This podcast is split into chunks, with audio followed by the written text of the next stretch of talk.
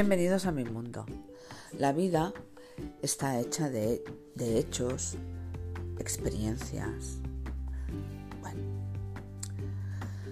Y cuando un suceso nos hace tambalear nuestra vida, la mente se convierte en un CSI y investiga, disecciona el problema, ese hecho que nos ha trastocado todo y se identifica con el hecho y además piensa que todos los aspectos de tu vida son un asco, son una mierda porque ese hecho es negativo y válgame Dios y le damos vueltas y más vueltas y más vueltas al problema.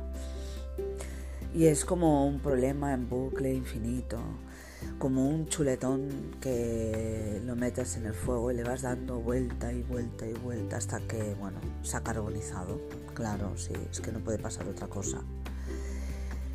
Y así es como funciona la mente y así es como los hechos desde fuera eh, nos influyen.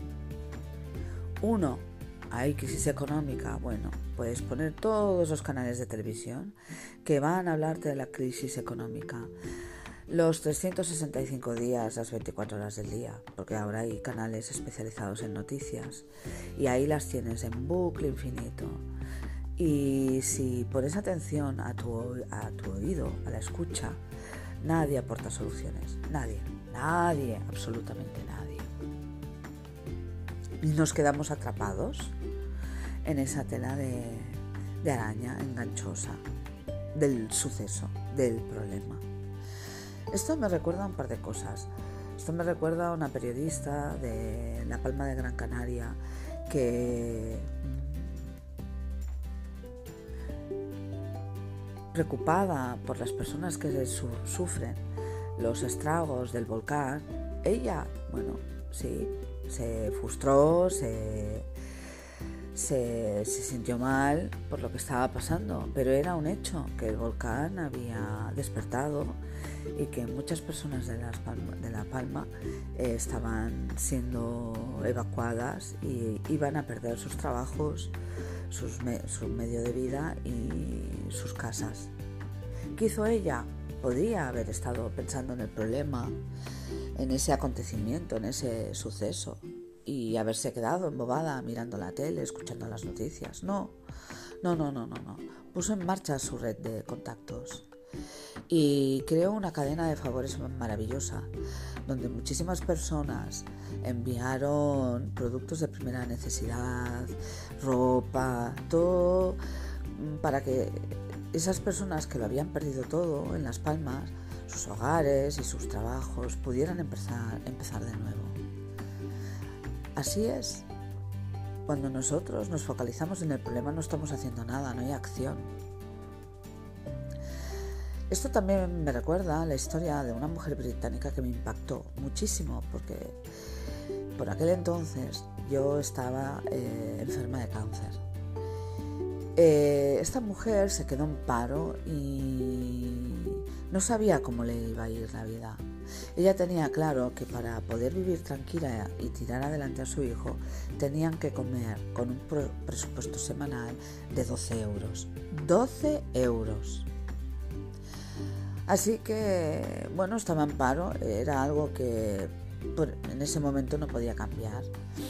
Y decidió eh, crear menús, reciclando comida, eh, poniendo en marcha su creatividad y compraba en el supermercado y como, como un Van Gogh diseñaba cada plato eh, con muchísimo amor y esmero.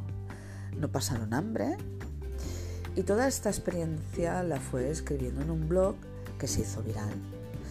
Y una cadena de supermercados eh, se maravilló ante esta fortaleza, esta creatividad y le ofrecieron un empleo. Recuerdo escucharla en una entrevista que ella decía que no había cambiado su sistema. Sí, que había mejorado su presupuesto semanal de comida, pero no había cambiado, había descubierto que ella era mucho más que el problema. y le encantaba poner en marcha la creatividad. Así es. En la película protagonizada con Keanu Reeves, El Ultimátum a la Tierra, una de las propuestas que nos hace la película y es que cuando vivimos situaciones límites somos capaces de cambiar. No es necesario que llegues a una situación límite, porque no es necesario. Sí, tenemos un problema, ¿de acuerdo? Me he quedado en paro o lo que sea que haya pasado, ¿de acuerdo? Pero tu vida no es eso, es mucho más. Así que no te amargues, no te entristezcas, no pierdas la ilusión.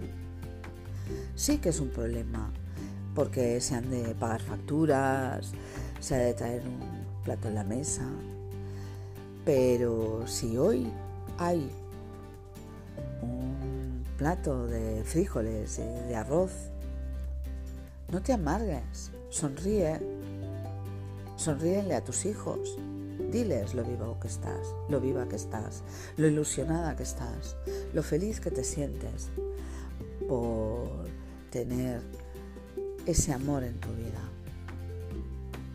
No dejes que tu vida se convierta en el problema, porque esas emociones negativas no te permitirán poner en marcha la creatividad,